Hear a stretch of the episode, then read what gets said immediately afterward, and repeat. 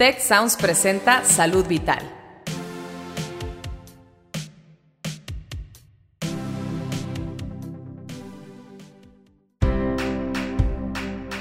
Esto es Salud Vital.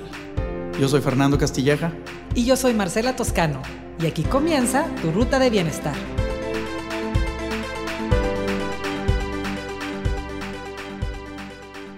¿Qué onda, Marce? ¿Cómo estás? Buenas Muy tardes. Bien, De nuevo aquí en Salud Vital. Pues como que ya te extrañaba. Fíjate, hace una semana. no es cierto. Oye, ¿cómo ves? ¿Cómo te has sentido con el calorón? Estos Ay, cambios de. Pues mira, de repente, de repente como que ya me- siento que me acostumbré. No sé si son mis hormonas, es mi edad, es Monterrey, pero quiero pensar que es el clima de la ciudad. O y, no, y no soy yo. Tú te sientes bien. Me siento perfecta, aclimatada. Ok. ¿Y sabes cómo puedes estar mejor? No, a ver, cuéntame. ¿Qué harías si te encontraras en la oportunidad de hacerte una revisión, de hacerte exámenes, de hacerte... ¿Lo tomarías como una oportunidad para estar mejor o, o tienes miedo de encontrarte algo si sintiéndote tan bien Uy, dijeras, oye, me hago un examen? No, porque esto tiene que ver con el tema de hoy.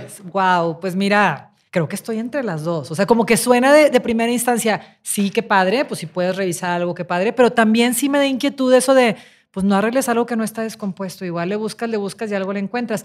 Cuéntame, ¿cuál es el tema de hoy? Que ya me dio curiosidad. El tema de hoy es la prevención hacia el futuro. Wow. O sea, cómo los sistemas de prevención pueden hacer que la gente pueda estar mejor. Y es un tema bien importante, Marce, porque hoy en México y en el mundo Ujú. tenemos una epidemia, tú lo sabes perfectamente, de obesidad, de hipertensión, de diabetes. Y esto con- conlleva a un montón de consecuencias. Ok. Problemas de la Ujú. rodilla y que si la cadera y que si estamos metiendo al hospital Ujú. a operar caderas a los 50 años. No, hombre, wow. O sea, está cañón que de repente alguien a los 50 tenga tanto daño en una cadera y luego le buscamos, oye, es que fue inmunológico, fue un tema de una enfermedad crónica. nada. Nada. Wow. Tienes índice de masa corporal arriba de 32, tienes un sedentarismo canijo, entonces un desbalance musculoesquelético que te genera artritis por sobreuso y terminas con una cadera cambiada. O sea que sí hay, me imagino, porque me lo pusiste como una pregunta, o sea, me imagino que sí escuchas entre los pacientes esta ambigüedad entre, pues sí quiero saber, pero no quiero saber, doctor. ¿Hay algún punto medio en esto de que, bueno, sí revísate, pero no te revises tanto, no seas tan invasivo al revisarte? ¿Cómo,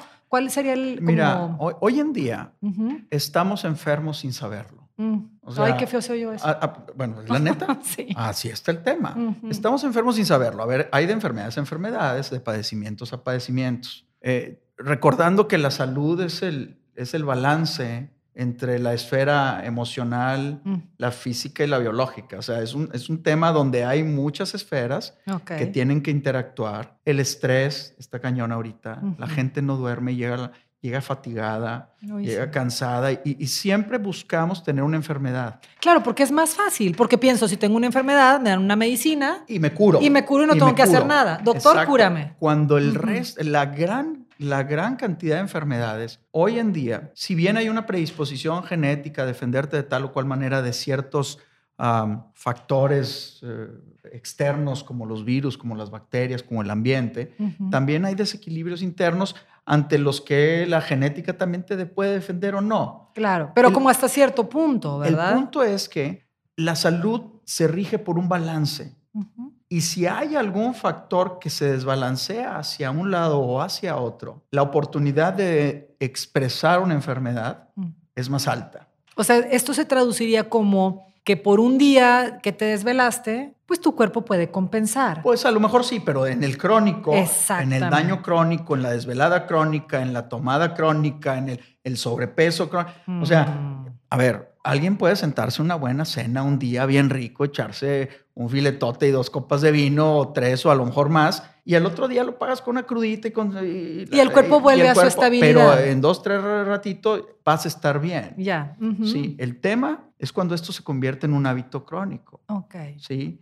Entonces me excedo en grasas de origen animal, me excedo en alcohol, me excedo en carbohidratos, eh, no hago ejercicio, sigo bajo estrés de cualquier orden de ideas. Entonces, eventualmente va a llevar a un desbalance. Ujú. Y la gente considera que eso es una normalidad. Mm. Por eso te preguntaba ahorita tú, yo Ya. ahorita estoy bien, me siento bien, padrísimo.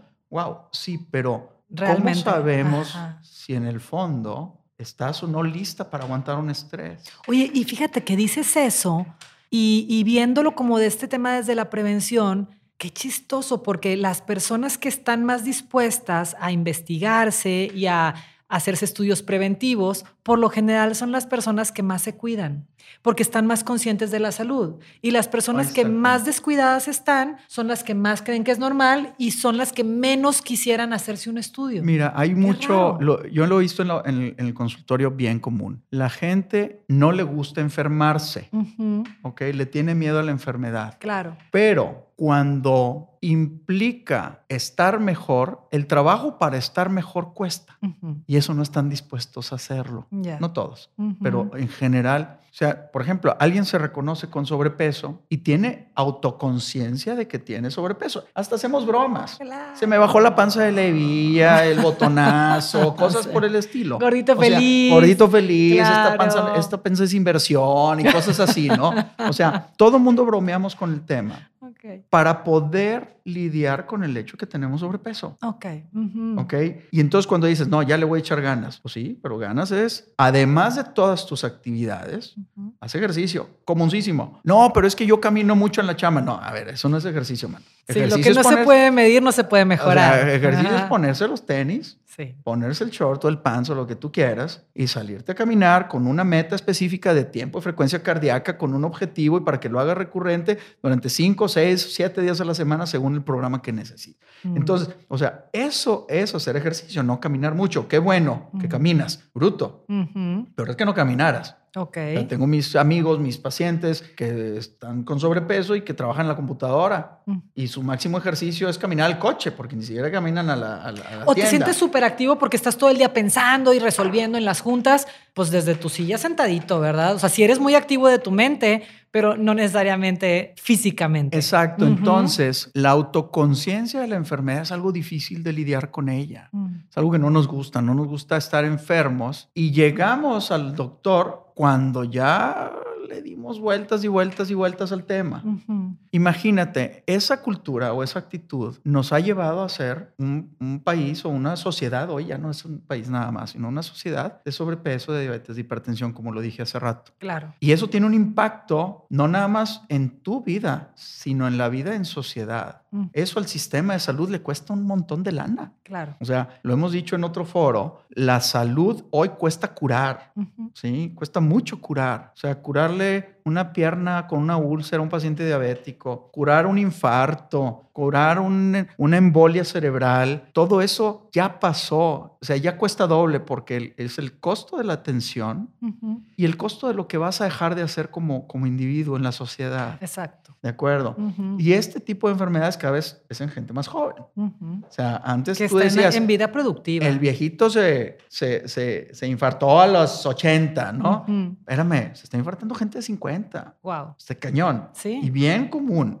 Entonces, la prevención va un poquito más allá. Es cómo inclusive la gente puede predecir por sus hábitos o el sistema de salud puede predecir por los hábitos de uno lo que va a tener. O sea que fíjate, ahorita que, que nos vamos directo a cuáles serían las medidas preventivas, creo que es interesante hacer notar esto que decías del costo económico, porque podríamos pensar así como en dos palabras que la medicina preventiva te ahorra y luego vemos que realmente la medicina preventiva es cuesta. O sea, las, las, personas tienen que invertir en su ejercicio, tienes que invertir en unos estudios antes de que estés enfermo. Entonces, realmente no es que no, no es que te vas a ahorrar un dinero, lo que vas a, a evitar es la pérdida de la calidad de vida y vas a ahorrar el dinero que hubieras perdido por el ausentismo laboral, etcétera, etcétera. Eso es algo que eh, tienes todo un punto la gente no anticipa lo que pierde si se enferma. Exacto. Tiene miedo de estar enfermo y sabe que algo va a perder, pero no se cuantifica. en cambio, sí puedes cuantificar cuándo te cuesta el gimnasio, eh, cuándo te cuesta hacerte un check-up.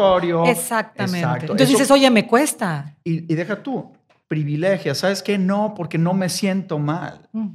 Entonces, ese milagrito, mejor se lo pongo a la carnita. Entonces, ¿qué sería? O sea, ¿cuál sería el costo que estás dispuesto como, como persona, ustedes que nos están escuchando, cuál sería el costo que estás dispuesto a pagar por incrementar tu calidad de vida? No necesariamente incrementar tu expectativa de vida, sino ¿cuánto estarías dispuesto a invertir? ¿Cuánto estarías dispuesto a gastar, a que te cueste, a que te duela, tener mejor calidad de vida? Que es el punto en el, en el que tú decías de nadie quiere pagar el precio. Y fíjate que no estamos hablando de costo económico necesariamente. O sea, estás dispuesto a pagar el costo que significa levantarte temprano, dejar de comer ciertas cosas, este, activarte, bajarle al estrés. No, es que no puedo dejar la chamba. Pues hay que modificar la chamba, mano, porque el estrés te está acabando. Y que es una inversión que siempre paga. Nada más que al principio dices, oye, me está costando. Exacto. ¿Verdad? O sea, aquí siempre hemos privilegiado que para que uno quiere estar bien, para vivir muchos años, pero vivirlos bien. Exacto. Entonces, el objetivo es estar bien de salud en todas las esferas, la biológica, la psicológica, la social, y que todo eso permita que tú como individuo estés sano, estés feliz, estés digno y que tu familia reciba de eso. Imagínate qué padre Qué bonito. que no le dejes a tus hijos una deuda de salud, Sí, ¿verdad? Y sabes qué, recuerda que los hijos repiten patrones. claro. Entonces, si el hijo te ve sano, si el hijo te ve eh, haciendo ejercicio y comiendo apropiadamente, no emborrachándote, teniendo respeto por la vida y por la gente, etcétera, lo va a repetir. Claro. Está bien demostrado que los hijos de parejas con obesidad o sobrepeso tienen hasta 80% de posibilidades de ser obesos, Wow, o sea, de todos, todos. independientemente de la predisposición genética que tengan. Porque están adoptando el estilo de vida de Porque sus poder, padres. exacto, o sea, hay un tema donde la genética sí te puede condicionar cierto patrón de vida o cierto patrón de salud o de cómo eres susceptible a la enfermedad o no. Antes decíamos, ¿sabes qué? Pues es la genética. Me tocó tener el colesterol elevado Mm. y, al- y me voy a infartar a los 50, pues ni modo, le entro duro y le entro el cigarro y le entro la carne, ¿verdad? Sí. Entonces, hoy sabemos que la genética, si bien es tu huella, tu DNA es tu huella genética, eh, inamovible en ciertos sentidos, sí se pueden modificar La expresión. la expresión de la enfermedad, Claro. ¿sí? O sea, Oye, Fer, ¿y quién? O sea, no sé, me, me da curiosidad porque me sigue haciendo ruido el tema de qué tan invasivo o qué tan no invasivo, qué tanto quieres saber, qué tanto no quieres saber. O sea, ¿cuál sería como el mínimo indispensable que sí deberíamos estar buscando en la prevención? O sea, ¿qué estudios o qué procedimientos o qué aproximación con qué doctor para no estar sentados en la hamaca, como decías, hasta que nos truene la Hasta salud en las la bomba, manos? claro. Ajá. Claro, mira, eso depende mucho de la edad. Ok. O sea, ya, por ejemplo, cada vez hay más conciencia de la salud, también es cierto, también hay que decirlo. Cada vez llega más gente a la oficina preocupada porque quiero estar bien. Mm. Porque a fulanito le pasó que le Mm. encontraron un cáncer a los 25 años, entonces yo quiero estar libre del cáncer. Ok. A Manganita le sucedió que se infartó a los 30. O sea, el miedo O- es un potente motivador. Es un motivador importante para que la gente venga. De hecho, en las familias Ujú. donde alguien se enfermó catastróficamente, Mm, típicamente en las siguientes semanas, la familia se revisa. Claro, ¿Sí? susto. Mientras traen el susto. Si les pasa el susto y se dejan de revisar. O sea, ¿por qué? Porque somos humanos al final del día. Claro, ¿verdad? Y nos, y nos regresa ese tema. Tú ahorita preguntabas sobre qué debemos hacer. Mira, primero acercarte a un, a un- a un experto en temas de salud, alguien certificado, alguien que tenga eh, eh, estudios adecuados para darte recomendaciones, medicina, nutrición y bienestar integral, eh, nutriología clínica. Ha- Hay, hay mucha gente que sí ha estudiado y que sabe de estos temas. Y que esté interesado como especialidad en la prevención, En la porque prevención, igual vas claro. con alguien que te dice, pues a qué viene, no, a ver sus estudios están bien, o sea, hoy no está enfermo, Tiene- vayas a su casa. Mira, hay, hay dos posibilidades. Que te toque alguien que te pida unos exámenes de laboratorio, vea los exámenes y no te escuche. Y no te vea, Y no con te vea, todos no los te kilos de no más y el color verde en y- la y piel. eso no te va a funcionar. Claro. O sea, necesita, tampoco necesitas a alguien que te revise, que, que, que tú llegues y platiques y, y de la pura plática sale o que te vea el iris. No es cierto. O sea, de ahí no va a salir nada. ¿ok? Ok. O sea, sí te ve, tiene que verte alguien que haga un análisis holístico, completo, de tu estado general, de tus, eh, lo dijimos, biológica, psicológica y social. O sea, cómo estás tú físicamente, qué malestares has tenido, qué historial familiar tienes, porque esto, como lo dijimos, sí pesa la genética, pero sí se puede modificar. Claro. O sea, que tú tengas un fam- historial familiar de diabetes, te hace altamente propenso a tener diabetes. Sí, pero si, si, si cuidas tus hábitos. Tú cuidas tu nutrición, haces ejercicio, no tienes excesos, diabéticos, etcétera, tus posibilidades disminuyen. Ok. Y en todo caso, si se expresa la enfermedad, se va a expresar, probablemente se va a expresar de una manera más leve. Claro. ¿sí? No todo es medicinas, no toda la diabetes se cura con medicinas. La primer estrategia para el, para el tratamiento de diabetes es cambio de hábitos. Sí. Mucha gente con puro cambio de hábitos mejora la salud y le da la vuelta a la enfermedad. O sea, aquí en Monterrey, que somos endémicos de diabetes, sería como no te esperes a que te salga alto el azúcar y mejor empieza a modificar tus hábitos para que no llegues a expresarlo como llama- toda tu familia. Eso se llama predicción, exactamente. De eso hablábamos. O sea, la gente, yo, mi papá y mi mamá y mis mi abuelito y mi abuelita son diabéticos. Y yo tengo sobrepeso y me gusta la chelita. ¿Sabes qué? Hay posibilidades de que desarrolles diabetes. Ujú. Sí. Hazte un examen. No, traigo 80, no tengo diabetes. No, ok, está padre. O sea, todavía no se ve en el estudio, pero, pero estás tienes cocinando. una predisposición que Mm. tarde o temprano te va a, a- a gen- a- a cobrar la factura. Claro. Es- empieza a hacer algo desde ahorita. Ok. Entonces, en función de la, del miedo, que eso es un Mm. driver importante. El otro es la edad.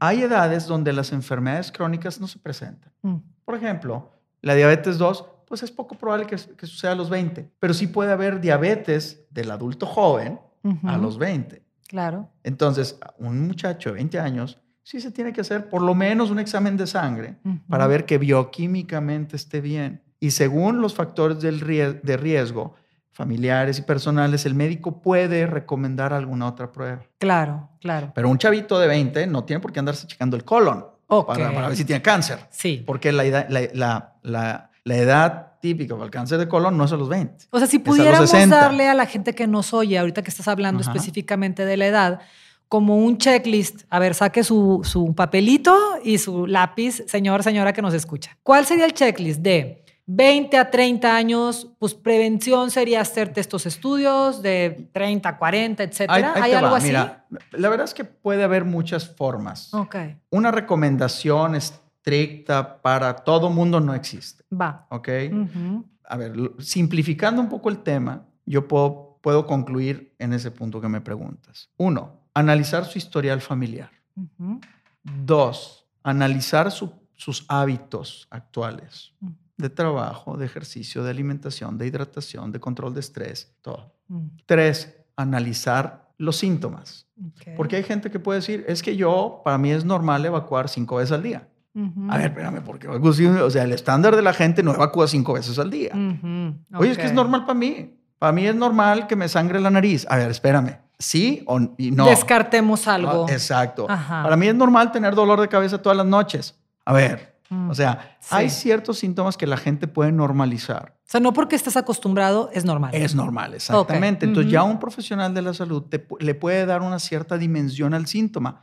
Ah, sí, sabes que sí te duele la cabeza todas las noches porque traes estrés y sabes que la mandíbula no cierra bien. Entonces tienes un tema de maloclusión Mm. dental que te da dolor todas las noches. Ah, lo entiendo, pero ya viste que hubo algo en el fondo Ya. y hay una oportunidad de eso resolverlo. De alguna manera puedes estar mejor. Entonces toda la gente, análisis del la historial familiar, análisis de tus factores de riesgo, tus hábitos, análisis de tus síntomas y un mínimo examen biológico. Ok. Hoy en día, las, el examen biológico al que podemos acceder, pues son los exámenes de laboratorio, que pueden ser exámenes de sangre, que pueden ser exámenes de, exámenes de orina, exámenes de excremento, eh, en mujeres la, el Papa Nicolau, análisis del moco vaginal, este, análisis de flema en algunos casos, Mm. y así van progresando la posibilidad de hacer, muert- de- de hacer muestras biológicas para análisis. O sea que si alguien nos está escuchando y dice, ala, qué bárbaro, qué bueno que estoy escuchando esto, porque hace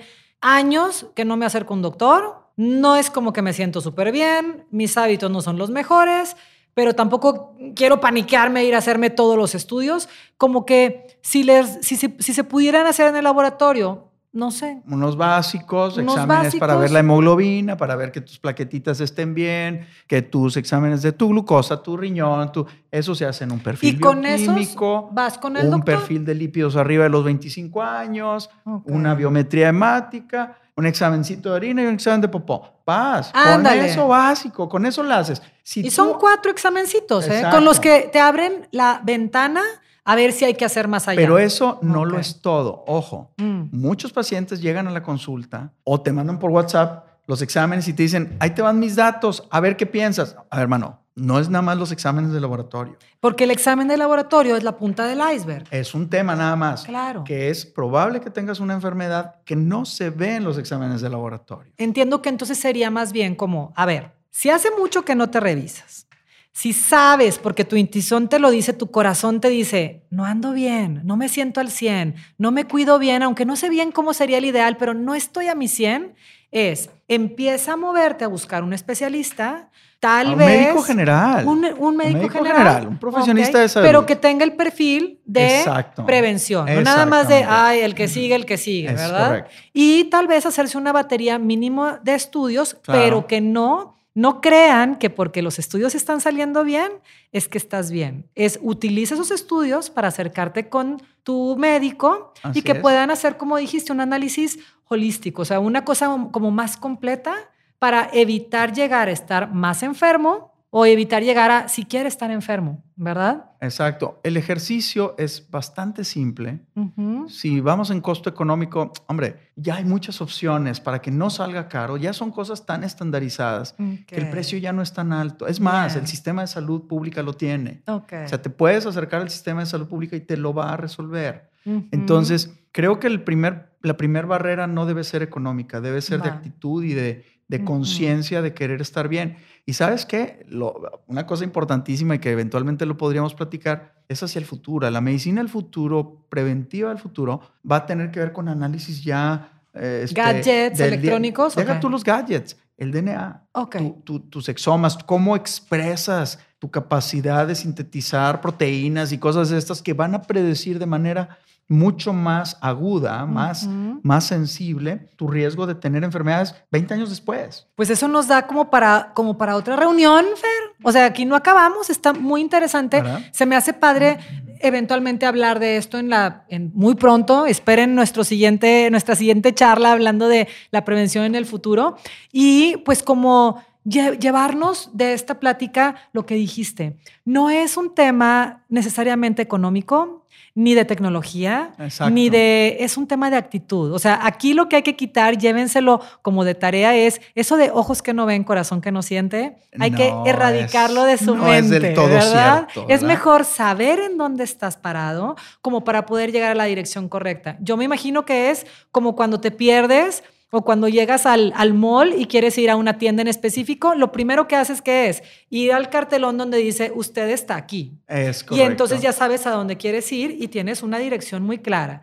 Antes de empezar a tomar acciones para mejorar tu salud, primero tienes que saber usted está aquí. Y para saber eso hay que hacerse estudios, acercarse con un, con un médico y tener la actitud de quiero sentirme mejor, mejorar mi calidad una, de vida. una cosa importantísima que también quiero que nuestros amigos se queden con ella es que hacerte un check-up es Ujú. tomarte una fotografía de ese momento. ¿sí? Ujú. Es decir, el cambio se da no por decir, tengo una foto hoy que está bien padre, me gustó cómo salía en la foto. No, es que sigue. Ujú. Claro. O sea, que ¿Hacia sigue mañana, que ir? sigue pasado mañana. Ujú. O sea, inclusive si estás bien, te puedes poner metas. Que Claro. quiero estar mejor, Ujú. ¿verdad? Y no estoy hablando de fitness, estoy hablando de estar bien. Calidad de vida. Calidad de vida.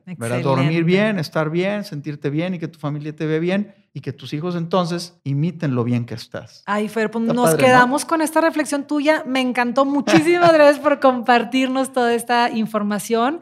Y como, lo- como ven, nos da como para hacer tres programas más porque esto de, de estar mejor es lo que está al día. Es el futuro. La verdad es que es el futuro. Marce, de nuevo, qué gustazo verte. Igualmente, Fer. Nos vemos muy pronto. Nos escuchamos pronto, amigos. Hasta luego.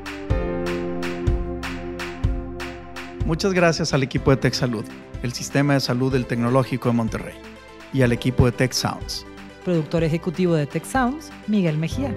Asistente de producción, Beatriz Rodríguez. Productores de Salud Vital, Melissa Hinojosa, Nora Morales y Fernando Zamora. Postproducción, Max Pérez. Les invitamos a escuchar el siguiente episodio de Salud Vital y el resto de programas de Tech Sounds en los canales de su preferencia.